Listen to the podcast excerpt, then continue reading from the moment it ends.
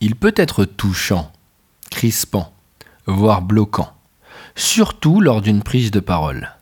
Aujourd'hui dans la manutinale, nous allons chercher à comprendre comment ne pas être stressé par le regard des gens lors d'une prise de parole. C'est parti.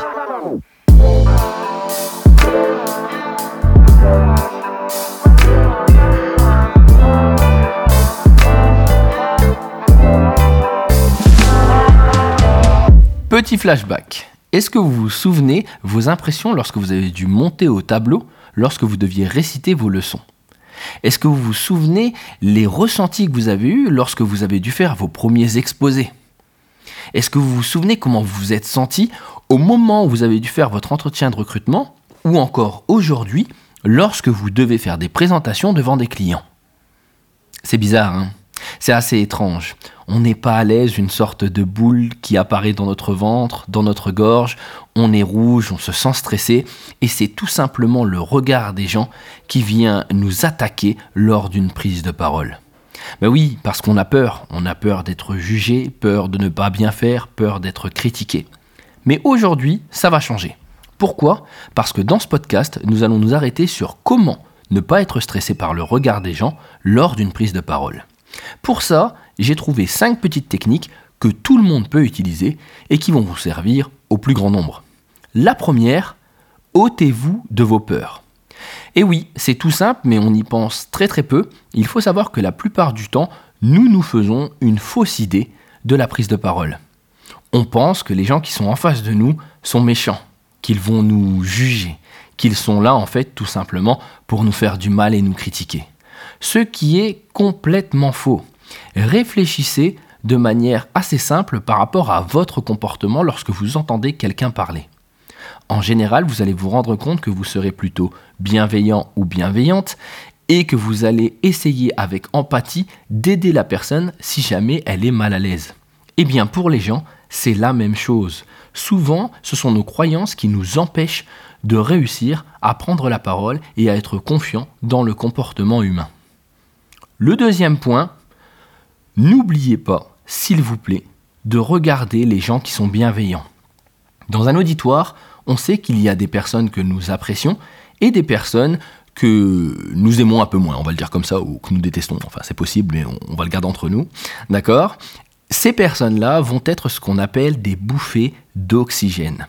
Ne cherchez pas à convaincre quelqu'un qui ne vous aime pas par le regard, mais pensez plutôt à aller chercher les personnes qui vous font du bien afin tout simplement de donner le meilleur de vous-même. Ça paraît tout bête, mais n'oubliez pas que l'énergie que vous donnez à une personne se propage tout autour. Le troisième point, aussi étrange paraît-il, c'est tout simplement le fait de ne pas regarder dans les yeux. Ben oui, parce que le regard Georges Clooney, c'est cool, mais concrètement, on n'est pas tous capables de le faire, d'accord? Et puis, à un moment, ça peut être un peu étrange, d'accord? Trop séducteur, si vous voyez ce que je veux dire. Donc, ce qui va être intéressant, c'est de regarder au niveau des sourcils. Cet endroit, quand vous le regardez en fait euh, de manière précise, les gens ont l'impression que vous les regardez dans les yeux. Pour vous, ça sera beaucoup plus simple, et pour les gens, bah, vous gardez un contact avec eux. Vous y pensez? Là, je suis sûr que vous êtes en train de tester devant la glace, là. Ou essayez tout de suite avec quelqu'un, vous allez voir que ça marche. Le quatrième point, ce qui peut aussi, excusez-moi, ce qui peut aussi aider les gens timides, c'est balayer du regard. Qu'est-ce que je veux dire par là?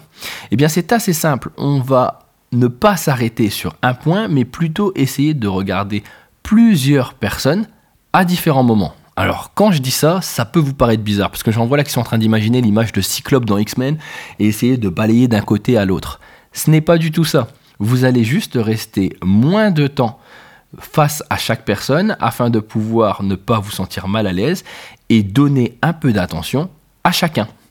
Alors faites attention, n'allez pas trop vite car cela après peut être perturbant pour les personnes qui vous écoutent et qui vous regardent. Le dernier point, c'est celui que moi j'adore parce qu'il me permet depuis de nombreuses années de dédramatiser mes prises de parole lorsque je dois faire une conférence.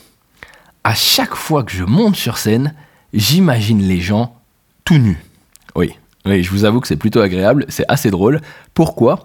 Parce que lorsque je les imagine tout nus, à partir de là, c'est beaucoup plus simple de leur parler et je me sens beaucoup plus détendu. Alors bien sûr, je ne les regarde pas avec insistance, on s'entend bien, hein, mais ça me permet moi-même de pouvoir me détendre, d'être plus à l'aise et de voir le public tel qu'il est, c'est-à-dire humain. J'espère en tout cas que ces 5 points euh, vous permettront d'améliorer vos prises de parole et qu'ils vous aideront à être moins stressé. On s'entend bien que comme n'importe quelle technique de prise de parole, il faut s'entraîner pour être à l'aise et pour vous aider réellement à mieux ressentir ce que vous allez dire. En tout cas, j'espère que ce podcast vous a plu. C'était l'épisode 4, ça y est, on y est. L'épisode 4 de la manutinale. Si bien sûr vous avez des commentaires, eh bien n'hésitez pas, faites-les sur Twitter kwasi, K-W-A-S-I. Et si vous voulez retrouver le podcast, vous pouvez le retrouver sur Spotify, iTunes et bien sûr Ocha. Si jamais vous avez des questions, eh bien n'hésitez pas à me les envoyer en commentaire, il me fera plaisir d'y répondre. Je vous souhaite à tous une belle journée, prenez soin de vous et puis n'oubliez pas de communiquer.